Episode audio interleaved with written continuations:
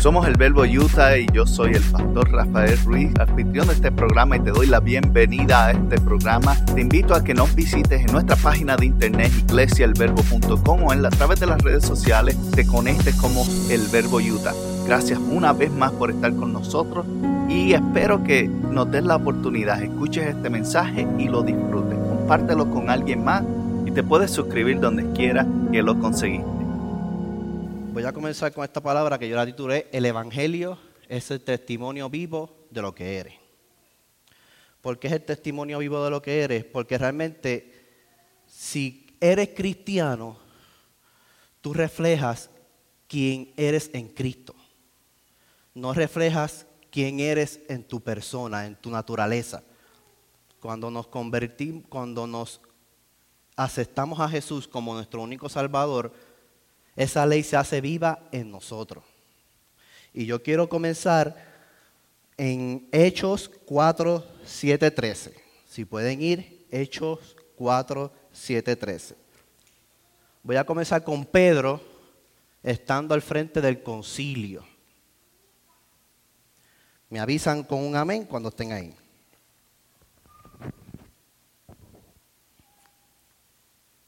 ¿Ya? ¿Ya? ¿Sí? Ok, comienzo leyendo. Y poniéndoles en medio, les preguntaron, ¿con qué potestad o en qué nombre habéis hecho vosotros esto? Entonces Pedro, lleno del Espíritu Santo, les dijo a los gobernantes del pueblo y ancianos de Israel, puesto que hoy se nos interroga acerca del beneficio hecho a un hombre enfermo, de qué manera éste haya sido sanado, sea notorio a todos vosotros y todos el pueblo de Israel, que en el nombre de Jesucristo de Nazaret, a quien vosotros crucificasteis y a quien Dios resucitó entre los muertos, por él este hombre está en vuestra, en vuestra presencia, sano. Este Jesús es la piedra reprobada por vosotros los edificadores, la cual ha venido a ser cabeza del ángulo y en ningún otro hay salvación, porque no hay otro nombre bajo el cielo dado a los hombres en que podamos ser salvos. Entonces, viendo el denuedo de Pedro y de Juan, y sabiendo que eran hombres sin letras y de vulgo, se maravillaron y reconocían que habían estado con Jesús. Hombres sin letra. No saben escribir. sin vulgo, sin estudio. Pero reconocían, los que lo acusaban, reconocían que andaban con Jesús. Y voy a comenzar con un testimonio. Quiero hablar y quiero ser referente a cuando yo llegué a una iglesia antes de estar aquí, donde yo había tenido un, fracaso en mi matrimonio, en primer matrimonio. Pues no, no tomé buenas decisiones, no se tomaron buenas decisiones, y pues el matrimonio fracasé, se fracasó. No me da miedo en decirlo, se fracasó. Y entonces yo decidí en mi vida entregarle al Espíritu Santo totalmente el control. Luché, no me quería divorciar, hice lo que tenía que hacer, pero realmente cuando no es, no es. Una cosa es que cuando hay dos o más de acuerdo, Jesús está. Entonces, pues el acuerdo no estaba. ¿Y qué decidí? Decidí darle mi vida al Espíritu Santo. Era cristiano, no confundan, era cristiano. Sí, había, había aceptado al Señor como mi único salvador, pero no había reconocido al Espíritu. O sea, el Espíritu, lo vamos a leer ahorita en Juan, es el consolador que Dios nos dio para saber lo que el Padre y el Hijo quieren hacer con nosotros. Podemos llamarnos cristianos y tener un eslogan y ponernos una camisa así bien bonita, Cristo viene garantizado, y andar por ahí y decir que somos cristianos. Pero nuestro hecho, ¿realmente revela que somos cristianos? Y de eso es lo que trata el Evangelio. Y yo le entrego mi vida a Jesús y yo le entrego mi vida al Espíritu Santo y decido ser bautizado. Esto ocurrió en la habitación antes de divorciarme. Y voy y hablo con la madre de mis hijos, primeros hijos, y le digo, tú eres una mujer preciosa, tiene buenas cualidades, no es mala, no, no estoy diciendo que es mala. Tomamos los dos malas decisiones y no, no supimos bregar con la situación. Y le di el brillo al Espíritu Santo. Quedamos bien, somos bien panas, le pueden preguntar aquí a mi esposa. Ellas se llevan bien, porque la obra la hace el Espíritu Santo. Cuando tú se la entregas al Espíritu Santo, el Espíritu Santo hace la obra. Pues continuando, le pregunto al Señor si debería quedarme en la iglesia en la cual yo estaba asistiendo porque yo había empezado a crecer en, antes, de un, antes en una iglesia en la cual nos conocimos el pastor Rafa, Rafael y yo. Y el Espíritu Santo me dice que sí, pero yo dejé de cuestionarle a Dios. Habían cosas que a mí no me gustaban y le soy sincero como ser humano, todos cometemos defectos y hay iglesias que toda la iglesia tiene sus defectos y tiene sus cosas. Y a mí cosas que no me gustaban y entonces yo decidí, el Espíritu Santo, pues me quedo. Pues comienzo una relación seria e íntima con el Espíritu Santo. Y ocurre estas ciertas cosas. Empiezo a caminar con el Espíritu Santo. Una cosa es que tú conozcas del Espíritu Santo y otra cosa es que tú permitas al Espíritu Santo caminar contigo. Te levantas por la mañana con el Espíritu Santo, almuerzas con el Espíritu Santo, te acuestas con el Espíritu Santo, trabajas con el Espíritu Santo. Son cosas distintas. Cuando tú haces el Espíritu Santo, amigo tuyo, más, que, más amigo que tu esposa, más amigo que tu mejor amigo, pues tú estás creando no solamente una relación, estás creando una estabilidad emocional y espiritual. Porque no hay nadie más que quiera el bienestar de nosotros que Dios Padre, que el mismo Jesús. Nos pudieron condenar por haber pecado, pero envió a su Hijo, murió por nosotros, esa paga fue salda. Y ahora podemos decir que somos libres en Jesús. Pues empiezo a caminar con el Espíritu Santo, entonces me pido a relacionar con unos locos. Si usted junta, voy a dar este ejemplo, si usted junta un fósforo prendido y uno que no está prendido, ¿qué pasa? Se prende, ¿verdad? Cuando tú te, tú te relacionas con el Espíritu Santo y vas conociéndolo y vas siendo tu amigo, tu fuego se prende. Esa llama que está en ti pagada se prende. Y esto fue lo que empezó a suceder. Empecé a juntarme con unos amigos sin ninguna intención de predicar, sin ninguna intención de ser pastor, sin ninguna intención de ser evangelista. Me pegué a juntar y estos muchachos pegaron a aprenderse. No por mí, sino porque yo me estaba relacionando con el Espíritu Santo. Yo mismo ni sabía de lo que estaba pasando. Yo desconocía. Yo sé que estos muchachos pegaron a aprenderse, pegaron a leer, pegamos a estudiar, pegamos a, comprar libros del Espíritu Santo, de Cristo. Pegamos a llenarnos, a desear el Espíritu Santo, pegamos a anhelarnos, te pegamos a tener sed por Él. Íbamos a comer y adorábamos en el carro. Antes de comer, orábamos en grupo. La gente nos miraba y nos miraban extraños, pero orábamos. Salíamos de un restaurante y aunque usted no lo crea, había gente que querían que oráramos por ellos. Nosotros lo hacíamos. Sin saber lo que estaba pasando, porque yo no tengo una explicación teológica, ni una, una explicación científica. Yo no soy un erudito. Yo soy un tipo sin letra y sin vulgo. De lo vil y menospreciado escogió Dios. Véanme aquí. Y ahí están. Si Dios me escogió a mí, siendo nadie, siendo un joven sin familia y sin muchas cosas, yo creo que ustedes están, hoy en día son escogidos. Lo que pasa es que ustedes necesitan relacionarse con el Espíritu Santo para tener un evangelio efectivo no un evangelio de tratado. Yo tengo un problema con esto de evangelio de tratado, porque si es bueno y se usa y, está bueno, está, está nice, está cool, como dicen los jóvenes. Porque yo puedo pararme allá afuera, repartir tratado a todo el que, quiera. Pero ¿y lo que estoy reflejando? O sea, yo le estoy dando, yo no le, aquí le muestro un ejemplo Pero yo le estoy hablando de personas de este tiempo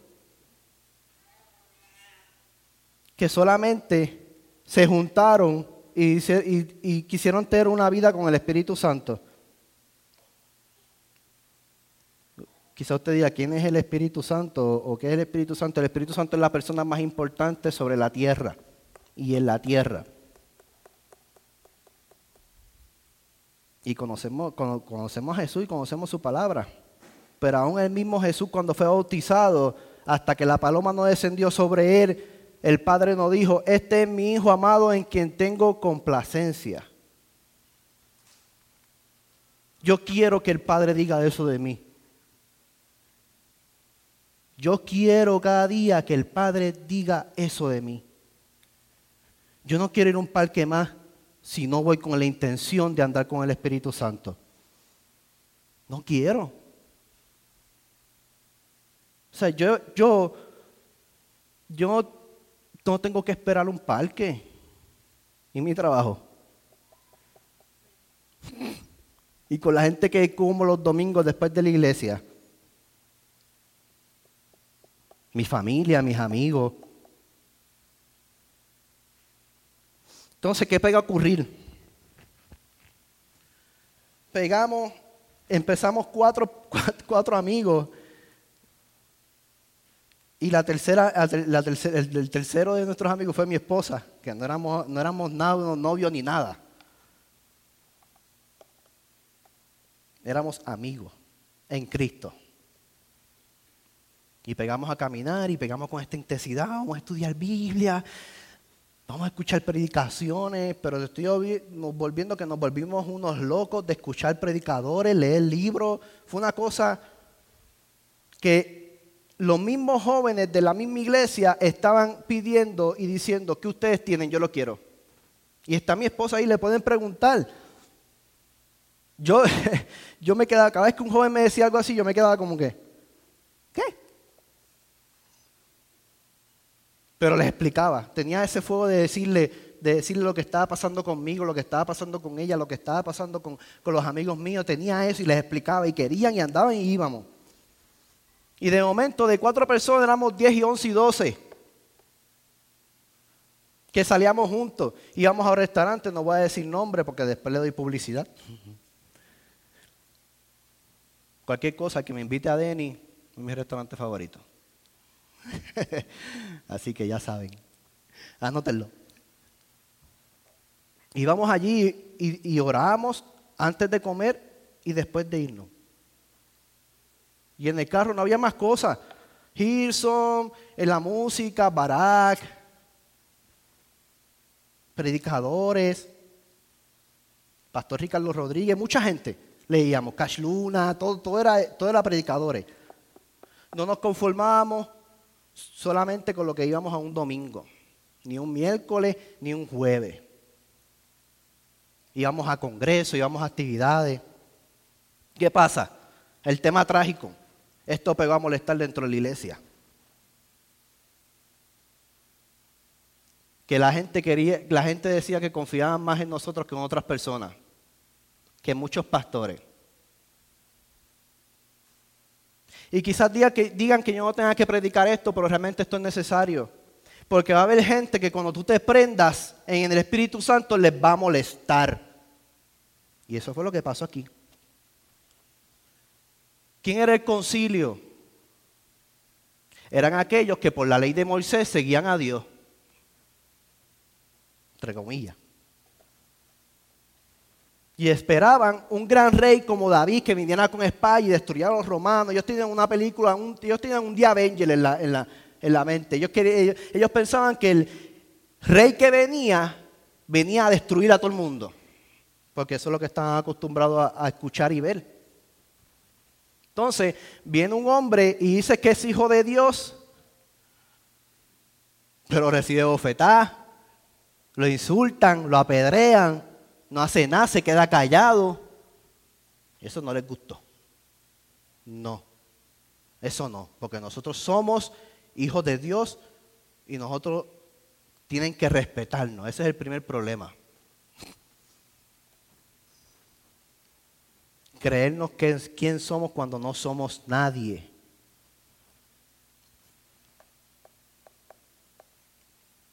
No sé si esto está muy duro, pero yo te puedo dar una técnica aquí como el, el pastor Santiago y una obra de cómo evangelizar.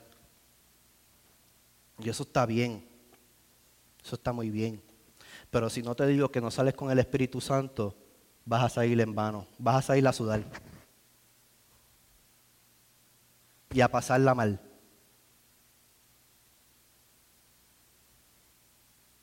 Si no somos llenos del Espíritu Santo, no tenemos la aprobación del reino. Y si no tenemos la aprobación del reino, estamos, haciendo, estamos siendo un circo. Y eso es lo que Dios no quiere de la iglesia el verbo. Yo quiero que cada, yo quisiera, yo, y yo quiero que este pensamiento Dios lo tiene. Yo Dios quisiera que cada día esas sillas se llenaran de tu hermano, de tu primo, de tu amigo, de tu compañero de trabajo, de tu jefe. Porque el Evangelio no se trata de salir un domingo al parque. El Evangelio se trata de vivirlo día a día.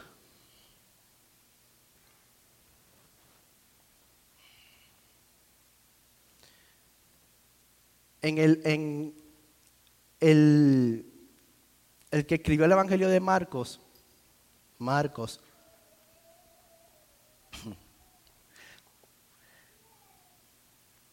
él escribió una parte cuando iban a entregar a Jesús que Pedro lo niega. La, han leído. Yo lo, voy, yo lo iba a leer, pero como yo, si, si, lo han leído, búscalo. Marcos 14, 66, 72 no lo voy a leer ahora, pero anótenlo si quiere, hubo algo referente a quien acusaba a Pedro. Pero tú eres parte de ellos porque hablas como ellos.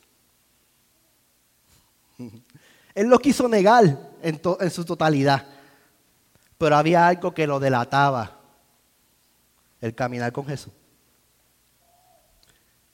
el vestir como Jesús.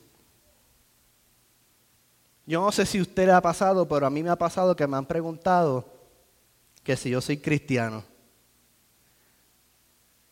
Y yo siempre le hago esta pregunta, ¿por qué lo dice? Porque se te nota. No te digo que esto ocurre todo el tiempo, pero ha ocurrido. Entonces yo quiero saber yo quisiera saber si, y, que usted, y que usted se hiciera la pregunta, si realmente donde usted trabaja, donde usted va, se le nota que usted es cristiano. Porque el cristiano no es un, el cristiano es un estilo de vida, es un movimiento.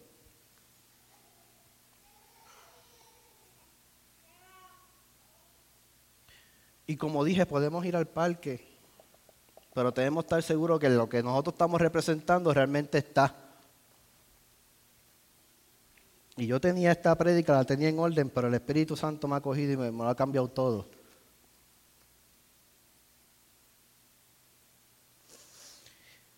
Vamos a, a los Hechos 2.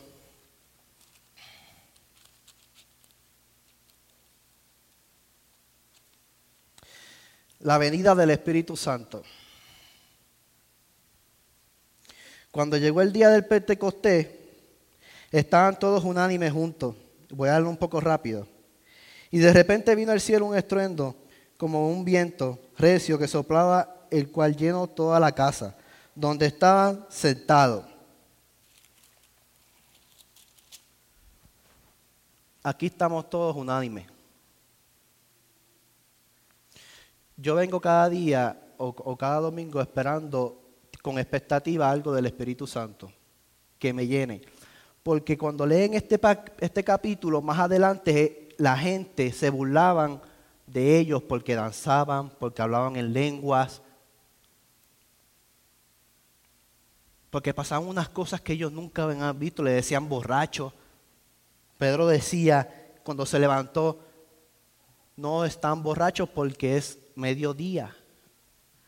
y los bares están cerrados. Pero todos ellos, los que se burlaban, entendían el idioma y eran distintas personas de distintas nacionalidades. Porque el Espíritu Santo estaba ministrando sobre esta gente que supuestamente estaban borrachos y estaban haciendo el ridículo.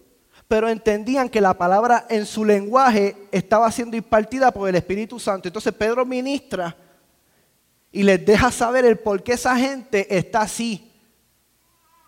Porque esa gente reconocieron a Cristo Jesús como su Salvador y, y, tuvieron un corazón dispuesto delante del Espíritu Santo.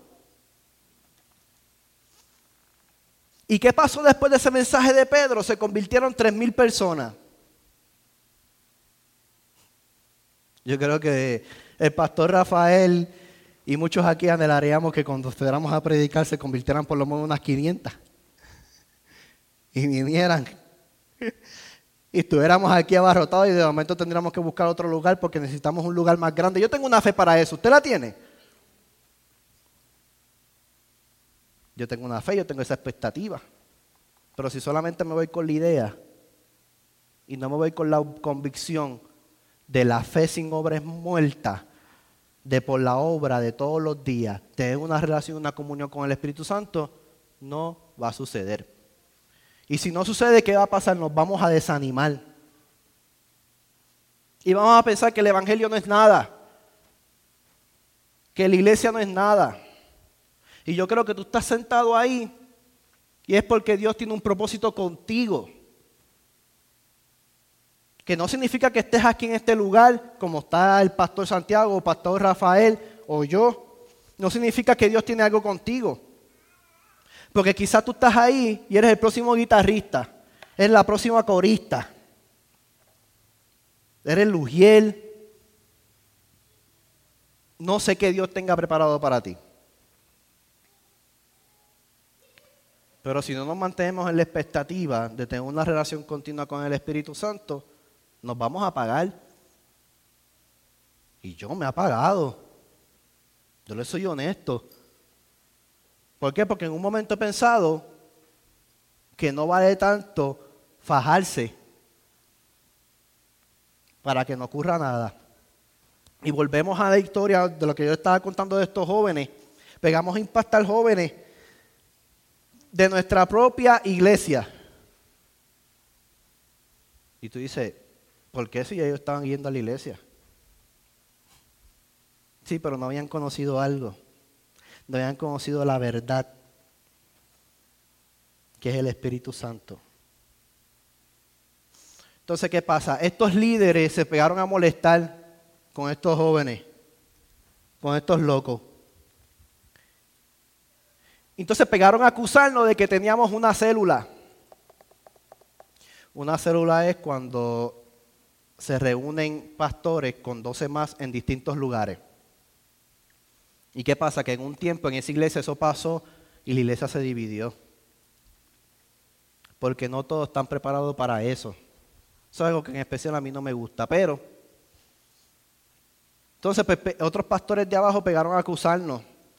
Y pegaron a decirme, pegaron a decir, Luigi o Luis Hernández tiene una célula. Y si lo dejamos seguir, va a dividir la iglesia. Como si yo tuviera un plan o algo de, querer ser.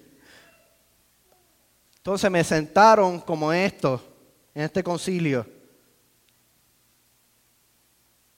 con varios de los jóvenes, y aunque esto no lo, usted no lo crea, pegaron a salir los insultos. Con muchos pastores alrededor de nosotros.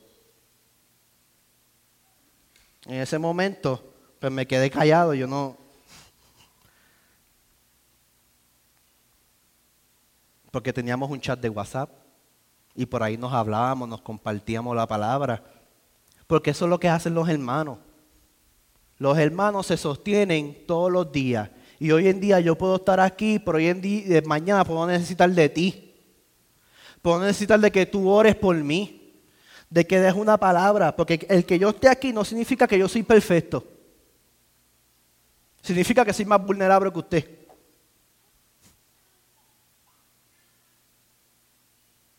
Eso es lo que significa. Me pegaron a ocurrir los insultos para, hacerle, para avanzar con este cuento. Y todo terminó. Y nos fuimos. Mi esposa, que para ese tiempo era mi novia, estaba histérica. Era nervio así. no sabía ni lo que estaba pasando. No estaba enojada, estaba asombrada. Pues yo me voy y después me desahogo con ella. Pero ¿qué ocurrió el que yo quedarme callado durante todos estos insultos? Yo solamente lo que hice fue que le pedí disculpas porque malinterpretaron lo que estábamos haciendo. Y le pedí perdón a cada pastor por si nos habíamos hecho creer que estábamos haciendo una cosa incorrecta. Se rascaron la cabeza, porque pensaron que yo iba a discutir con ellos o iba a debatir de la palabra. Nada, eso fue lo menos que hice. Quería salir de allí.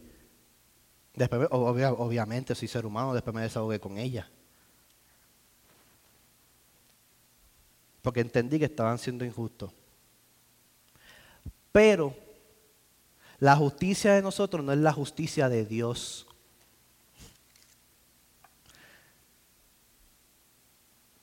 Y en un momento pegamos, salí y al otro día me llamó una de las pastoras que estaba allí y me dice, quiero bendecirte y darte las gracias porque fuiste maduro y no actuaste como un inmaduro. Me ministraste. Y yo realmente le digo, yo no sabía. Yo solamente repetía en mi mente, Espíritu Santo, toma el control. Porque yo conozco que en mi carne yo puedo salir a la defensiva. Pero mira, una de las pastoras grandes del concilio me dijo, me ministraste. Y Francesca, que es mi esposa, me dijo, me ministró. Porque si le llegan a hablar así a mi marido, yo creo que yo hubiera brincado. Es una naturaleza humana.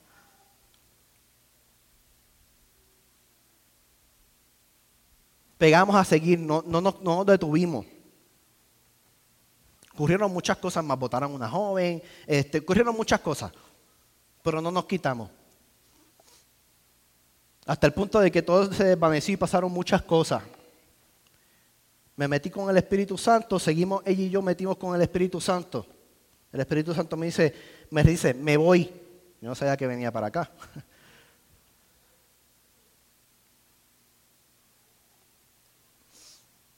Dios no va a forzar a nadie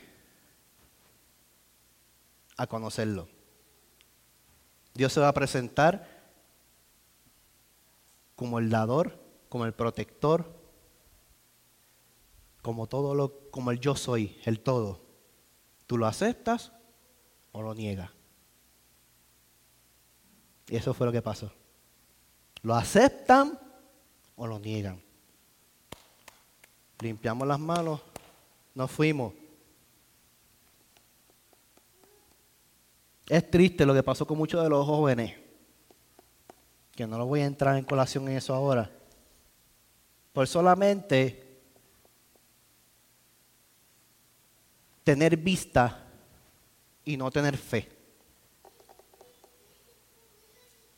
Porque no pueden, no pueden aceptar de que alguien que no fue llamado por el hombre esté metiéndose con Dios. Y yo quiero que, eso aquí, esto te lo lleve en tu corazón, porque esto no es para aldearme, yo como les dije, el pastor Rafael me conoce. Y yo grito, yo peleo. Y cuando algo no me gusta, me enfogono. Y si algo que yo quiero no sale, ya tú sabes, mi esposa también está ahí. Pero al final termino haciendo lo que Dios quiere. Aunque llore, patalee, grite.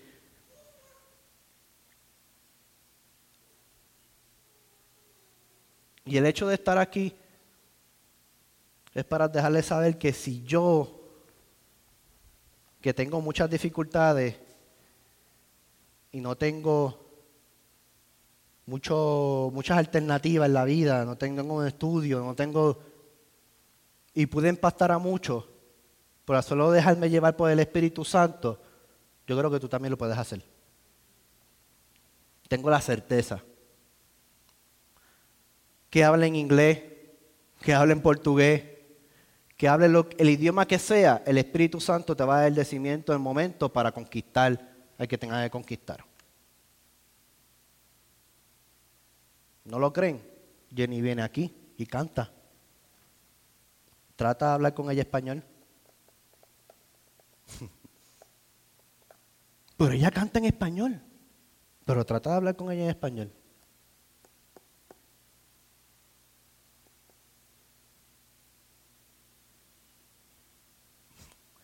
¿Necesitamos al Espíritu Santo o no necesitamos al Espíritu Santo?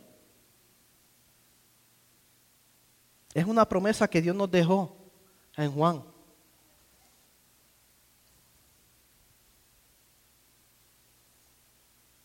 Tenemos que cogerlo en serio. En segunda de Samuel pasó algo bien interesante con Obed Edom y Pérez Usa, tengo ese problema con ese nombre,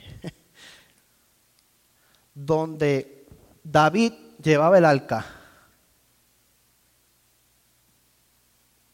Pero el arca la cargaban como cosas pocas. Y el arca se cayó. Y Pérez Usa lo trató con desprecio.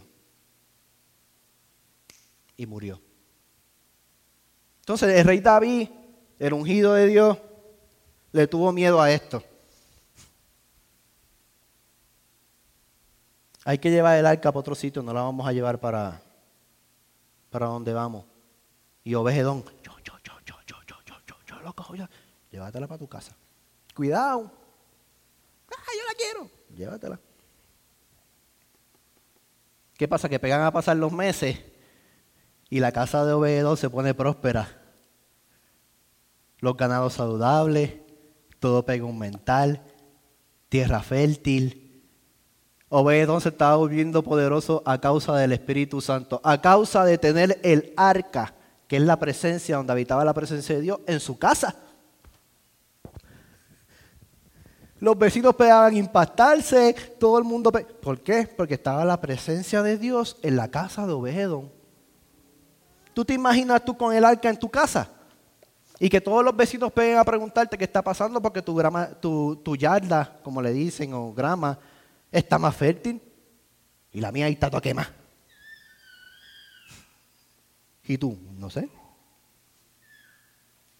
Pero tú tienes el arca allá abajo, tu casa, en el garaje o donde la tengas metida, la tienes ahí.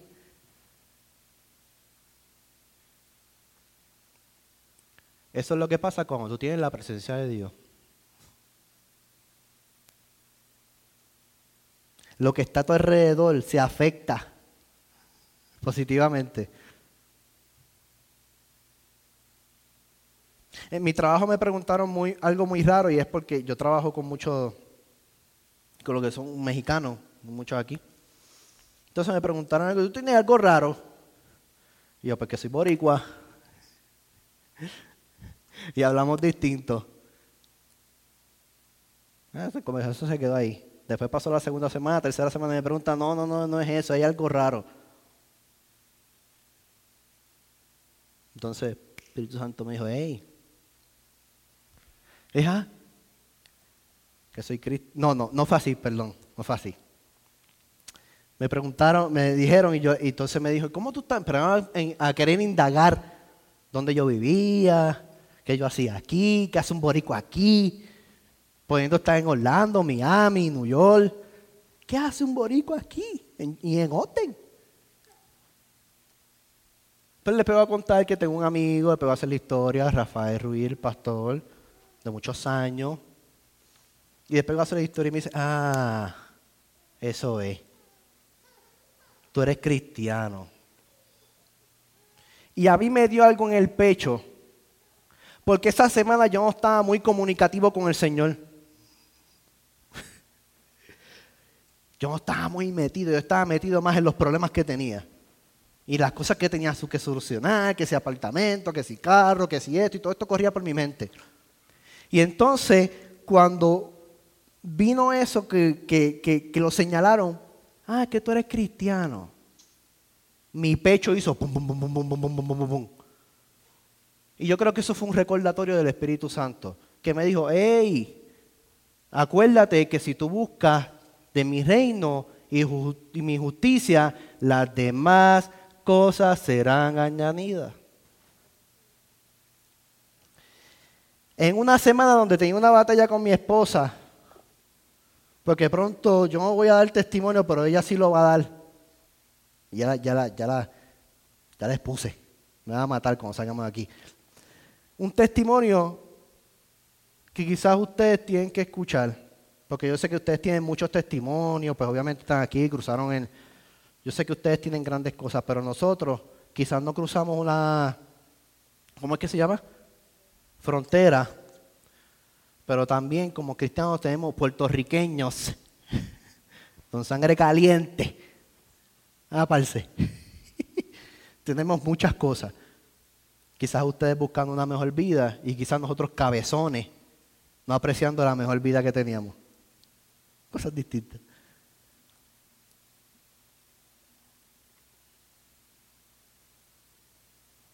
La clave es el Espíritu Santo.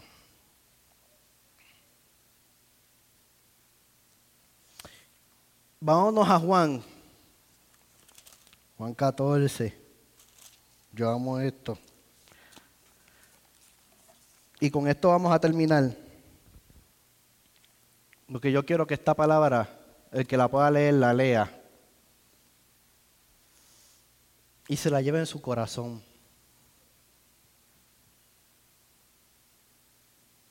Y usted medite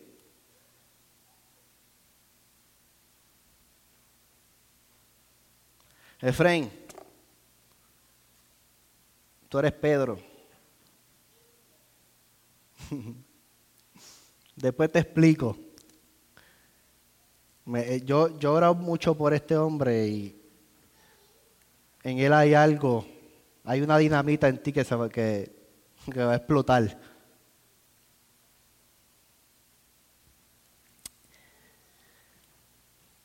La promesa del Espíritu Santo y leo eh, capítulo 14, versículo 15.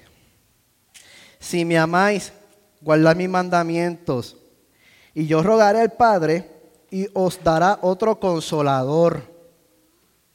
¿Qué es un consolador? Yo, a mí me choca mucho esto porque a veces nosotros estamos buscando más consuelo en nuestros esposos y esposas que en el Espíritu Santo. Estamos buscando más consuelo en nuestro amigo que en el Espíritu Santo. Mire, tu esposa te va a fallar, tu esposo te va a fallar, tu amigo te va a fallar, pero el Espíritu Santo nunca te va a fallar porque eres perfecto. Y aquí tengo una compañía, una próxima danzora. ¿Predicas tú, predico yo? Eh, tú me avisas. pues en lo que iba. A veces dependemos más del consuelo de una persona que no sabe ni cómo consolarse. Y no entendemos que Jesús nos promete un consolador que hoy en día está con nosotros, pero que es un caballero. Tenemos que reconocerlo. Y algo me trae en la mente esto rápido, porque les dije que iba a terminar. Todos los predicadores decimos, terminamos, terminamos, terminamos, y que parece que nunca vamos a terminar me trae este recordatorio de la cruz. Que hubieron tres en la cruz. Uno de ellos se burló de Jesús, pero uno de ellos defendió a Jesús diciendo, este hombre no ha hecho nada, nosotros nos merecemos esto. Y después le dijo, si te acuerdas de mí, llévame contigo. Un hombre que no recibió ningún tipo de predicación, que no tuvo ninguna denominación, que no tuvo nadie. Quizás conocía a Jesús por lo que decían, pero al mirarlo, que lo golpearon, lo dejaron desfigurado, en su alma reconoció que ese hombre no tenía nada que ver con lo que estaba pasando. Y le dijo, yo te reconozco. En las pocas palabras dijo, yo te reconozco. Quiero irme contigo. ¿Y qué le dijo Jesús? De cierto os digo que desde hoy estarás conmigo en el reino de los cielos. Con, solamente mirarlo. En los hechos dice que al mirarlos sabían que andaban con Jesús. Y eso es lo que yo quiero llegar. Yo como persona, yo personalmente, que me miren y me digan que yo pasé tiempo con el Espíritu Santo. Y os dará otro consolador para que éste esté con vosotros para siempre. ¿Para cuándo? Para siempre. El Espíritu de verdad, al cual el mundo no puede recibir, porque no le ve ni le conoce. Pero nosotros, diga nosotros, le conocéis porque mora en vosotros y estará en vosotros. No os dejaré huérfanos. O sea, usted no está solo. Si tiene alguna idea de que su padre y su madre lo abandonó, hay una palabra que dice, aunque tu padre y tu madre te abandonaran, yo estaré contigo. Y aquí está. También eso ocurrió en mi vida, pero eso es otro tema. No os dejaré huérfano y vendré a vosotros. Todavía un poco y en el mundo no me verá más, pero vosotros me veréis, porque yo vivo en vosotros, también viviréis. En aquel día vosotros conoceréis que yo estoy en mi Padre y vosotros en mí y yo en vosotros. El que tiene mi mandamiento y lo guarda, ese es el que me ama y el que me ama será amado por mi Padre, y yo les amaré y manifestaré a él. Le dijo Judas, no es el cariote, Señor, ¿cómo es que te manifestarás en nosotros y no al mundo? Respondió Jesús y les dijo, el que me ama mi palabra la guardará. Y estamos hablando de no meter la Biblia en una gaveta. A lo que se refiere esto es que cuando tú amas la palabra, tú la guardas, tú la haces tuya, tú la aplicas en tu vida. Eso es lo que se refiere. Que tú vas a caminar en la palabra. Ay, me perdí. Eh,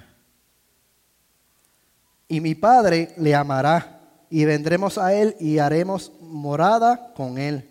Esto, esto es maravilloso porque saber que cuando yo termine aquí en este mundo tendré una morada hecha por Jesús. El que no me ama no guarda mi palabra, o sea, no camina bajo la voluntad de Dios. Y la palabra que habéis oído no es mía, sino del Padre que me envió. Os he dicho estas cosas estando con vosotros, mas el consolador, el Espíritu Santo, a quien el Padre enviará en mi nombre, Él os enseñará todas las cosas. O sea que hay cosas que nosotros, aunque leemos aquí, no sabemos, porque el Espíritu Santo las tiene preparadas para nosotros. Entonces, si tú no conoces ni tienes una relación con el Espíritu Santo, ¿cómo vas a saber lo que va a pasar? Venimos todos los domingos, escuchamos Pastor Rafael, me escuchan o escuchan a Santiago y. Y ya. Happy, feliz.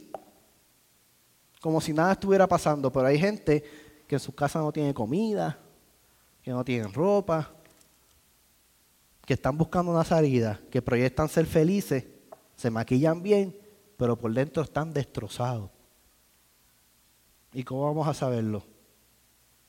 Ah, no, es que yo tengo muchas cosas, yo también tengo esos problemas. Sí, pero Jesús dijo que el que esté cansado y cargado vengan a Él. Porque Él va a bregar con su situación para que tú bregues con la situación de los demás.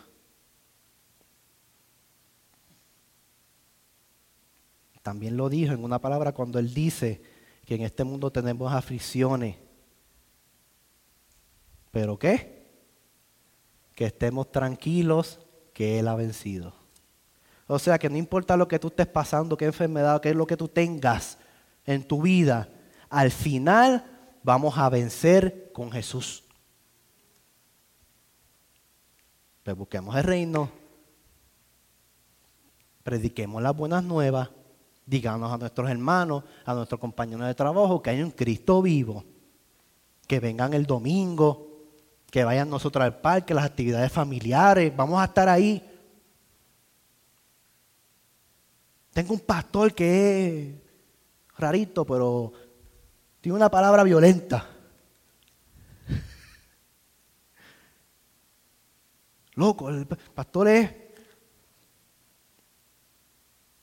Y hagámosle. Sigo, para terminar. Él enseñará todas las cosas y lo recordará a todos lo que yo he dicho. O sea, que no solamente te va a enseñar, sino te va a recordar la palabra diario. La paz os dejo, mi paz os doy. Yo no, os yo no la doy como el mundo la da. No se turbe vuestro corazón, ni tenga miedo. Esto está poderoso. O sea, la paz que Jesús da no tiene que ver nada con este mundo. Como dije. Habéis oído que yo os he dicho, voy y vengo a vosotros. Si me amarais, si me amarais, os obraréis regocijado porque he dicho que voy al Padre. Porque el Padre mayor es que yo. Esto es una honra. Y ahora os lo he dicho antes que suceda para que cuando suceda creáis. O sea, todo lo que va a pasar ya está escrito y lo ha dicho. Entonces, ¿por qué te atribula? ¿Por qué pensar que esto no es efectivo? ¿Por qué pensar que Dios no tiene pensamiento de venir a estar contigo? Si los tiene. Pero hay que esperar, confiar y creer. Hasta ahí estamos. Pónganse de pie.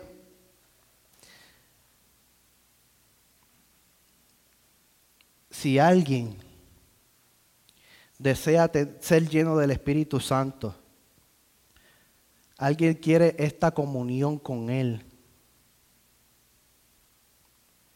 yo no voy a hacerlos pasar al frente. Yo voy a orar. Él conoce su corazón. Lo que usted diga en el corazón, Él lo va a saber. Él no sabe ni cómo usted vino hoy vestido. Él sabe cómo está usted afectado en su corazón. Y no lo podemos engañar. Lo mejor que podemos hacer es ser sincero. Ser sincero. Ir desnudo delante de Él. Literalmente. Para que esas manchas, esas arrugas, Él las quite y planche nuestros vestidos. Y cuando salgamos afuera, la gente diga, wow. Ayer tú estabas llorando y estabas triste, estabas amargado, pero hoy tienes un entonces tú pegas a pompear a la gente de tu trabajo y tu trabajo pega a funcionar porque solamente tú decidiste ser sincero con el Espíritu Santo. No te menosprecies, porque de lo vil y menospreciado Dios ha escogido para avergonzar al sabio, para avergonzar al que se cree que sabe, para avergonzar al que se cree mejor que tú. Él lo dijo, si te pones en las manos del Espíritu Santo, él lo va a hacer. No te enfoques en lo que está sucediendo a tu alrededor, a tu alrededor. Porque Pedro así sucedió cuando salió de la barca. Voy a ti, voy a ti. Pues ven. Pero mientras estaba caminando por encima del agua, se enfocó en lo que estaba alrededor. ¿Y qué pasó? Se hundió. Yo creo que Pedro hubiera marcado una historia más grande de la que hubiera marcado si él hubiera continuado y se hubiera enfocado en Jesús. Si él se hubiera enfocado en Jesús y su mirada no hubiera cambiado, yo creo que hubiera sido el primer hombre en la historia, aparte de Jesús, de haber caminado completamente sobre las aguas. No significa que Dios no lo usó, porque él pasó por un camino donde estaban los enfermos y las camillas y sus sombras a un montón de sin poner mano. ¿Por qué? Porque había una promesa y cosas mayores harás en mi nombre. Solo va a ser Dios contigo. Pero cuesta. Cuesta, eso cuesta, creerlo cuesta. La voluntad de Dios no fuera tan complicada si no estuviéramos tan pendientes, anhelando lo que el mundo ofrece. difícil, Señor, esto está difícil. No, Lo que pasa es que no quieres dejar de ser tú para hacer, para hacer lo que Cristo quiere hacer en ti. Por estar pendiente a los demás. Jóvenes, hay algo en ustedes. Dios tiene preparado algo para ustedes.